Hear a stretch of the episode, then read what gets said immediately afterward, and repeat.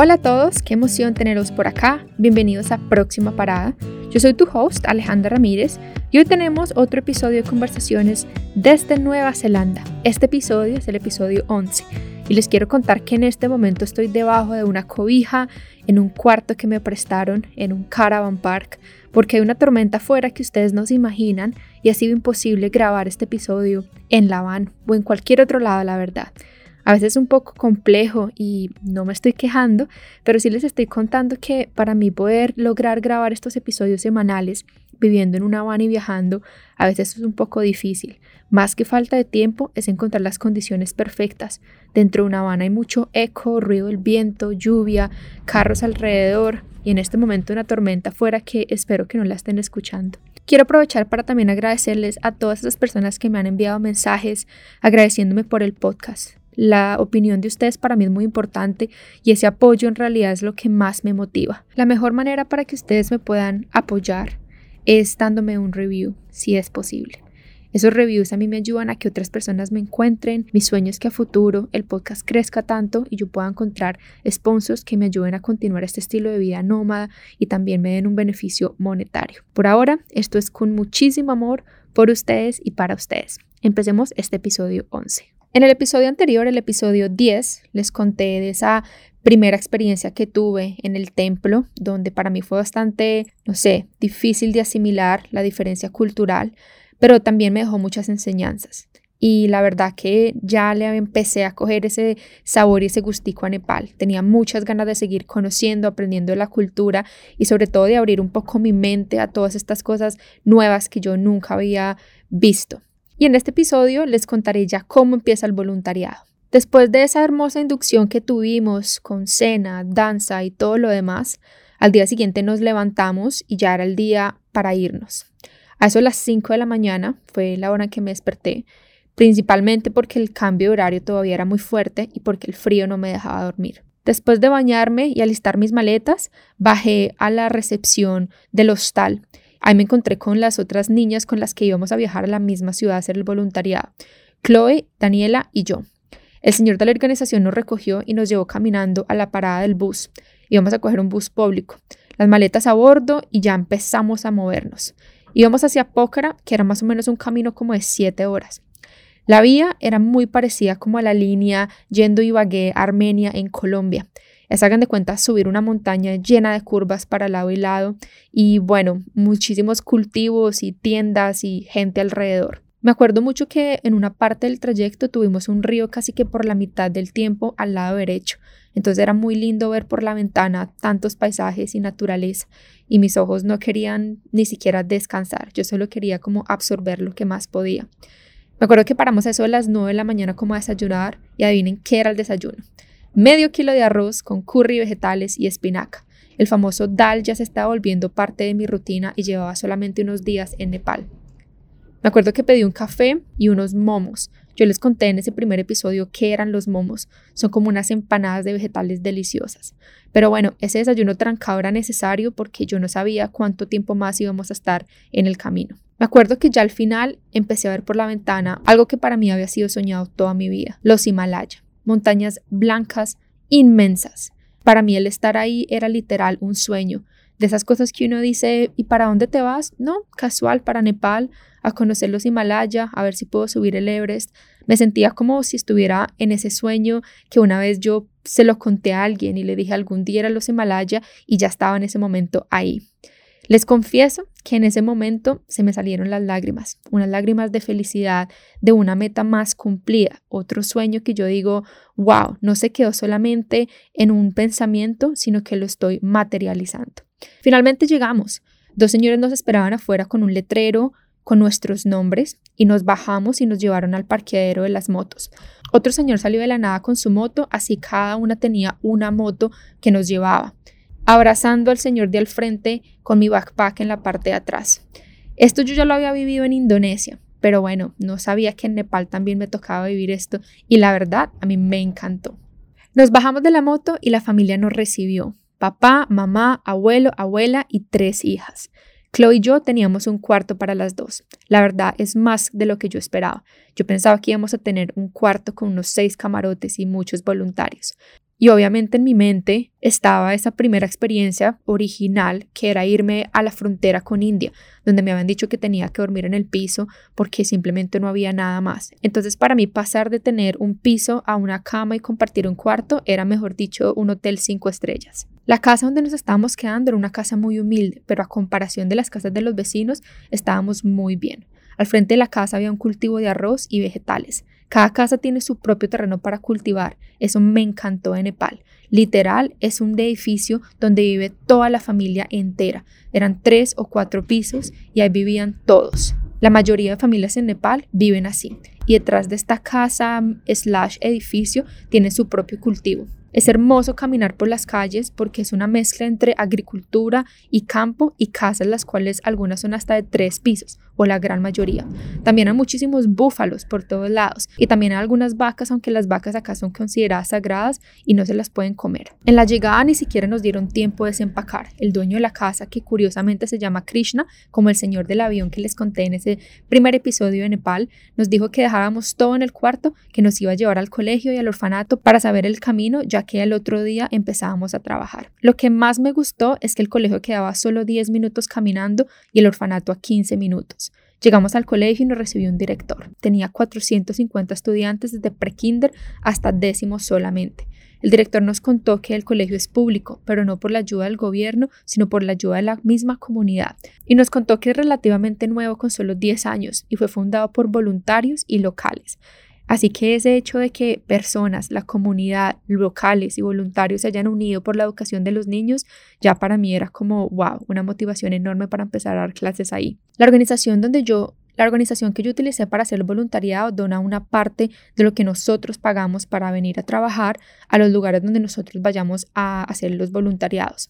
Hacer el voluntariado es un poco costoso, depende mucho del país y depende de cuánto tiempo te vayas a quedar. Se paga por semana y el precio incluye acomodación y dos comidas al día solamente. Pero es satisfactorio cuando uno ve proyectos como el colegio porque demuestra que es algo que lo que se paga se usa bien y que en realidad sí tiene un propósito. El director nos mostró que acabaron de comprar tableros nuevos y que pintaron las paredes de colores.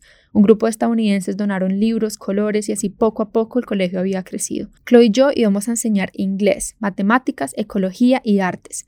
El director nos entregó unos libros y nos dijo que empezáramos por los pequeños. Poco a poco íbamos subiendo de edad dependiendo de cómo nos sintiéramos. Y esto también dependía porque obviamente íbamos a hablar en inglés, pero el nivel de inglés de los estudiantes no era el más avanzado. Así que empezar con los más pequeños era la mejor forma porque las palabras eran muy básicas. Luego al colegio salimos al orfanato. Esa es mi salsa. Para mí, hacer voluntariados en un orfanato en realidad es como mi mayor propósito y lo que a mí más me motivaba siempre a hacer voluntariados. En Nepal no iba a ser la excepción. ¿Por qué me gusta tanto ayudar en los orfanatos? Yo siento que tengo demasiado amor para dar y siempre he sentido que para mí mi motivación y mi motor más grande es ayudar por medio de la educación y del amor. Si yo puedo dedicarle mi amor, mi tiempo y mi conocimiento a niños que no tienen papás y que carecen de estas tres cosas, ¿por qué no? Llegamos y los niños salieron corriendo a abrazarnos. Mi corazón ya estaba como una uva pasa. Todos viven en una casa de dos cuartos y son 11 niños y niñas en total. Seis niños y cinco niñas, de los cuales tres no son huérfanos, ya que dos son hijos de la señora encargada del orfanato, que se llama Sandra, y una de las niñas es su hermana pequeña. Sandra, la encargada del orfanato, tenía 26 años. Se había casado a los 16. Su hijo mayor tenía 9 años y el menor tenía 5. El esposo trabajaba en otra ciudad e iba al orfanato una vez al mes. La comunidad de la organización también pone fondos para los niños y para el orfanato, para pagarles el estudio, la alimentación y lo que ellos necesiten para poder ir al colegio. Solo nos quedamos un rato en el orfanato mientras conocíamos a los niños y sabíamos el camino para volver a la casa. Llegamos a la casa y nos sirvieron la cena. En Nepal es muy importante comer con la mano es tradición para ellos. No se utilizan cubiertos. No sé si les había contado ya esto antes. Para mí era la primera vez que iba a comer con la mano. Así que pues a mí me tocó aprender esa primera cena con la familia, a comer con la mano y a saber cómo literal meterme los dedos a la boca y cómo empujarlos con el dedo gordo. Literal se hacen como unas bolitas con la salsa y los vegetales y el arroz y cuando la bolita está más o menos hecha, se ponen los tres dedos de la mano. Esos tres dedos se meten a la boca y con el dedo gordo lo empujas para que quede adentro. Les confieso que me encantó. Lo peor es que sabe bien. En realidad, lo único es siempre tener las manos muy limpias. Me encantaba comer con la mano y sabía que esa iba a ser mi realidad en los próximos meses. Me parecía bastante irónico porque toda la vida mi mamá me enseñaba a comer con los cubiertos, qué cubiertos utilizar, de afuera para adentro, o ya no me acuerdo si es de adentro para afuera. Mentiras, mamita, perdóname. Pero yo crecí con todas estas etiquetas de comer en la mesa y es muy interesante cómo culturalmente esto cambia tanto. En Nepal estaba sentada en el piso comiendo con la mano y me sentía demasiado feliz, demasiado yo. Esa noche después de cenar ya desempacamos y empezamos a organizar todo. En mi mente solo pasaba, ok, este va a ser mi hogar por un buen tiempo, cómo hacer para sentirme en casa y cómo organizar el espacio para sentirme así, en mi propio hogar. Se siente muy bien cuando ya está todo en su lugar. Yo tengo un problema de orden que no sé si se han dado cuenta por redes sociales, pero para mí no hay nada más satisfactorio que todo tenga un orden y un sitio que yo sepa que ahí está y que si lo uso vuelve a ese mismo sitio. Saqué mi sleeping bag porque solo teníamos una cobija y yo tenía mucho miedo de que me diera frío. Ya estábamos en literal en las montañas, en los Himalayas, y las temperaturas eran muy muy bajas. Me levanté temprano principalmente porque había solamente un baño y en la casa éramos muchísimos. Lo bueno es que la casa tenía paneles solares, pero con el clima del invierno era muy poca el agua caliente, entonces lo que hacían a veces era hervir el agua para bañarse, sobre todo el abuelo y la abuela. Pero para nosotros, los voluntarios, era un trabajo que nosotros obviamente teníamos que hacer. La rutina era así levantarnos, desayunar y salir al orfanato a las 7 y 30 de la mañana. Levantar a los niños cuando llegáramos al orfanato, ayudarlos a poner el uniforme, ayudarles a terminar la tarea si no la habían hecho la noche anterior y después íbamos a ir a ayudarle a Sandra a hacer las cosas del orfanato, el desayuno, lavar la losa. Ahí fue cuando nos dimos cuenta que en Nepal en realidad no existe el desayuno. Ellos solamente comen té y pan en la mañana, pero a las 9 y 30 de la mañana es el almuerzo. Debido al problema con la frontera no había gas para cocinar, así que todo es a punta de leña y eso significa que todo se demora muchísimo más. Así que pusimos la leña con la olla del arroz y mientras cortábamos los vegetales. Ya una vez estaba lista la comida, nos sentábamos todos en el piso, servíamos los almuerzos y a comer con las manos. Yo no estoy muy acostumbrada, ni nunca estaba muy acostumbrada a comer mucho arroz. No me pregunten por qué. Yo sé que en Colombia se come muchísimo arroz, pero me refiero a comer arroz y curry a las 9 de la mañana. Aún así, una vez más toca adecuarse a los diferentes escenarios, y si esta era la cultura, yo tenía que adecuarme a esa cultura. Después de desayunar venía la lavada de dientes y el uniforme. Ya una vez todos los niños estuvieran listos, salíamos al colegio que quedaba solo 10 minuticos caminando. Dejamos a los niños en los salones y cada uno salió para su clase. Yo me fui por los bebés de kindergarten y Chloe se fue por los de segundo grado. Esos eran los niños a los que les íbamos a dar clase en las próximas semanas. Chloe está estudiando para ser una profesora de primaria, así que para ella esa era la mejor oportunidad de ganar experiencia. A las 10 y 30 de la mañana empiezan las clases. Esa primera impresión cuando yo entré al salón fue mágica. Imagínense ustedes esa ternura y amor de 37 bebés con gorritos en la cabeza y bufandas y con trenzas. Yo me los quería agarrar a todos a picos, abrazarlos y nunca soltarlos. Me acuerdo que entré y estaba la profesora de ellos, que es la profesora que está ahí el tiempo completo, y la clase es entre esa otra profesora y nosotros los voluntarios. ¿Por qué se tienen dos profesores? Para poder hablar nepalí y hablar inglés. Lo primero que escuché cuando entré fue Good morning, Miss Ale, y yo ya quería llorar. La profesora me pasó un libro de inglés y me dijo que hoy íbamos a ver animales domésticos y salvajes, así que con un marcador empecé a escribir en el tablero blanco y puse los números del 1 al 10. Los niños deletreaban los animales y luego lo repetían dos veces. Literal, L-I-O-N, lion. Y no lo dicen lion, sino que lo cantan con sonido y todo. Esa clase de inglés era de una hora y luego pasaba a la clase de nepalí. Como yo no sabía hablar nepalí, la otra profesora tomaba esa clase y yo lo que hacía era recoger los cuadernos y empezar a calificar la tarea de todos los estudiantes y también empezar a escribir la tarea para el siguiente día. Las clases se acababan a eso de las 12 del mediodía y teníamos dos horas de descanso, así que con Chloe decidimos ir a las áreas locales de restaurantes y comida como para saber dónde podíamos almorzar los próximos días y las próximas semanas. Fuimos a un área que se llama Mahandra Pool y ahí comimos en un restaurante local, hagan de cuenta un corrientazo sabroso, de lo típico, dal bat y momos. Una vez almorzadas, Chloe me acompañó a comprar regalos de Navidad a los niños. La Navidad era literal al día siguiente. Era mi primera Navidad nepalí y yo estaba súper emocionada de poder también contribuir y darle regalos a los niños en el orfanato. En total eran 11 niños más Sandra, que era no solo la que los cuidaba, sino el ejemplo para ellos.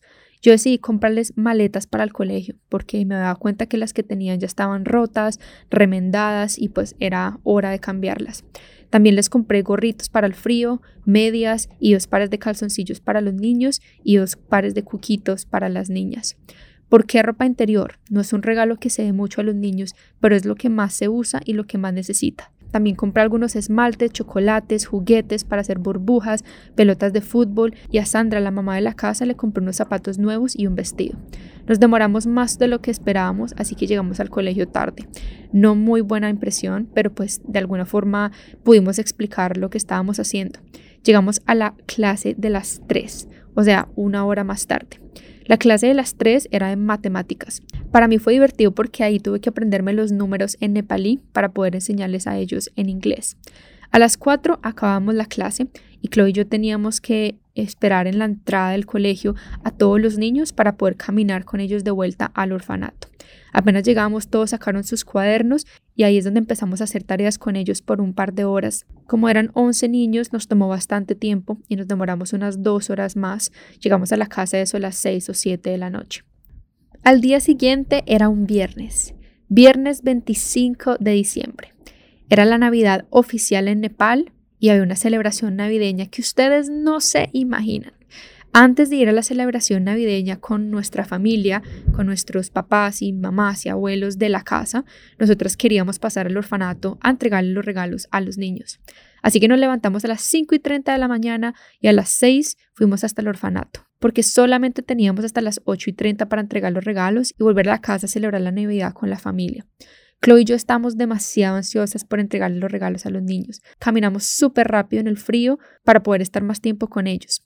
Cuando llegamos al orfanato, habían dos niños esperándonos afuera de la casa. Estaban así ansiosos, felices, saltando, apenas nos vieron y empezaron a decir Christmas, Christmas, que significa Navidad. Al ver las bolsas con los regalos empezaron a gritar de la felicidad y a saltar en círculos. Nos agarraron de las manos y nos llevaron al cuarto donde estaban todos reunidos. Cuando entramos al cuarto, cuando entramos al cuarto, lo primero que yo les pregunté es ¿qué día es hoy? Y todos dijeron Navidad. Así que les había pedido que hicieran una fila y uno a uno le entregamos los morrales. Dentro de los morrales estaban todos los regalitos que les había comprado. Ustedes no saben la cara de felicidad de esos niños. Y era muy extraño porque en realidad los acabábamos de conocer. Los habíamos conocido un día anterior y el día siguiente era eso, era la Navidad.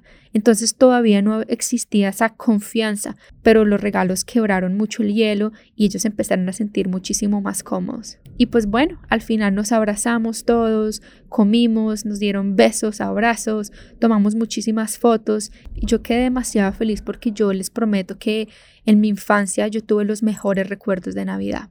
Mis papás hicieron una labor enorme en mantener en secreto todo el tema de Santa Claus. Yo les cuento que hasta tuve un mico tití cuando era chiquitica de mascota.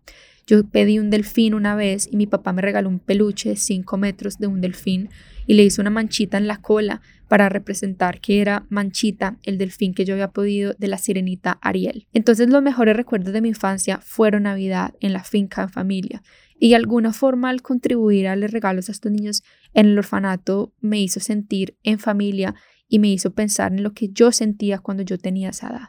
Jugamos con los niños un rato, todos abrieron los regalos, se probaron lo que tenían que probarse, gritaban y empezaron hasta a intercambiar colores con lo que a cada uno de ellos les gustaba. A eso de las 8 nos tuvimos que despedir porque teníamos que volver a la casa. Todos nos preguntaron que a qué hora nos volvíamos, pero en realidad no sabíamos porque la celebración navideña con la familia se veía que iba a ser larga, así que no sabíamos cuándo se acabara el famoso picnic. De regreso a la casa nos esperaba un carro con otros voluntarios que estaban trabajando en otros orfanatos y otros colegios, también en Pócara. El abuelo y la abuela también estaban ahí con las tres hijas de la casa y nos montamos y salimos montaña arriba a unos 40 minutos en carretera destapada. Era un camino muy muy angosto con montañas de lado y lado y entre más arriba más linda de ir a la vista. El picnic, como ellos lo llaman, es un evento familiar en la cima de una montaña. Imagínense ustedes unas 100 personas. Esas 100 personas son familias y familias, hijos, primos, tíos, abuelos. Hagan de cuenta un paseo de olla al estilo colombiano. La idea principal era compartir en familia, bailar, cocinar, tomar y nada, estar todos unidos. Llegamos y ya habían más o menos unas 20 personas. Al principio se sentía un poquitico extraño porque eran muchas diferencias culturales. Todos eran nepalíes menos nosotros los voluntarios. Pero pues gracias a Dios yo nací sin pena, así que me ofrecí a ayudar a armar el picnic y a empezar a cocinar y a armar la parranda. El picnic para ellos era literal el evento del año y eso envolvía una serie de cosas que tenían que ser organizadas. Empezamos a poner un plástico gigante en el piso para que las personas se pudieran sentar. Metros y metros de plástico. Después pedí el cuchillo y empecé a cortar todos los vegetales, empezamos a pelar la papa y a cortar también la carne. El organizar el picnic también era parte del plan. Todas las mujeres estábamos sentadas en el piso haciendo diferentes labores. Luego Chloe y Daniel pidieron también cuchillos y se unieron al combo pues porque había mucha comida que preparar. Entre las mujeres nos demoramos unas dos horas. Mientras tanto todo el mundo empezó a llegar, la gente se relacionaba y empezaban a hablar. Los hombres preparaban a un lado de la montaña tres huecos en la tierra. En esos tres huecos iban a poner leña y la idea era poner encima de la leña todo lo que había para cocinar. Después ellos tapaban esos huecos con tierra y ahí se dejaba la comida cocinando por muchísimas horas. Todo el mundo estaba hablando en nepalí. Es difícil entender, pero pues intentábamos comunicarnos como podíamos. Luego de cortar, bajamos a la parte donde era la cocina, les contaba antes. Y pues en realidad cómo funciona es eso. Abren un hueco en la tierra, ponen suficiente leña, luego ponen las ollas gigantes y empiezan por el arroz, luego los vegetales y la proteína es lo último que para ese día era ovejo, pura carne de ovejo. Ya la comida cocinándose era hora de empezar la parranda. Quiero que se imaginen los parlantes más grandes que hayan visto en su vida. Hagan de cuenta un concierto de J Balvin. Pues bueno, tenían dos. No tengo ni idea ni cómo lo subieron a la montaña, pero allá llegaron los parlantes. El ambiente ya estaba muchísimo mejor, la música empezó a sonar y la vaina se empezó a componer. La abuela de la casa fue a sacarme a bailar. ¿Qué les cuento yo de esa abuela? Es una abuela loca y animada, es un amor, solo risas y chistes, no entiende absolutamente nada de inglés, pero no importaba, teníamos el mejor lenguaje de todo, que era el lenguaje de las sonrisas.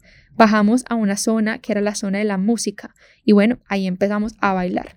Una vez la abuela y yo empezamos a bailar, la gente empezó a soltarse y más personas empezaron a animar a bailar, especialmente los niños y los voluntarios. Algo que me pareció muy lindo es que ellos no solamente pusieron música nepalí, también pusieron un poco de música occidental y hasta pusieron música de Shakira. Yo obviamente salté de la emoción y empezamos a bailar con todos los niños. Después de un par de horas de parranda, la comida ya estaba lista y cómo funciona es todo el mundo hace una fila y nos sirven uno a uno el arroz, curry, vegetales y alguna parte de la oveja que yo no quería saber ni qué era.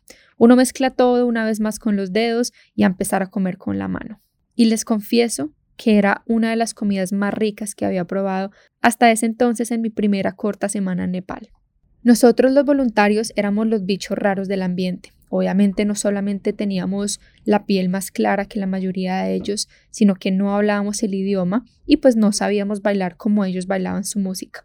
Yo hice muchísimos videos, las mujeres bailaban hermoso, pero los hombres más bien malitos para bailar. Creo que para mí ha sido una de las navidades más lindas y más significativas. Estar en un ambiente tan diferente y poder cortar con los esquemas y los paradigmas culturales y simplemente disfrutar del presente fue algo que me hizo vivir y sentirme viva en ese día. Lo que yo no sabía es que todo el tiempo que bailáramos era prácticamente un concurso.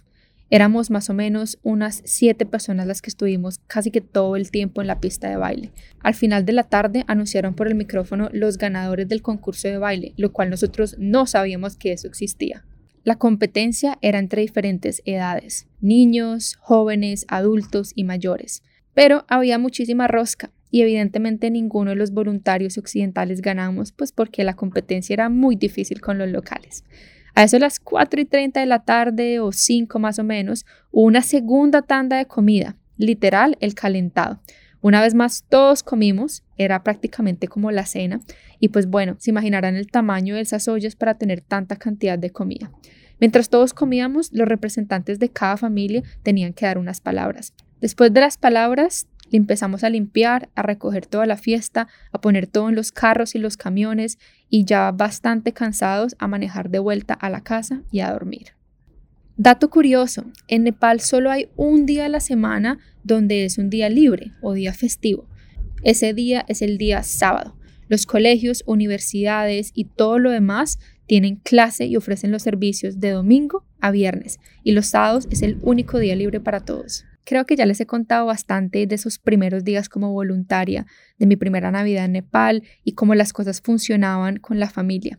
En el próximo episodio les contaré más a detalle cada uno de los miembros de la familia qué hace y cómo eran.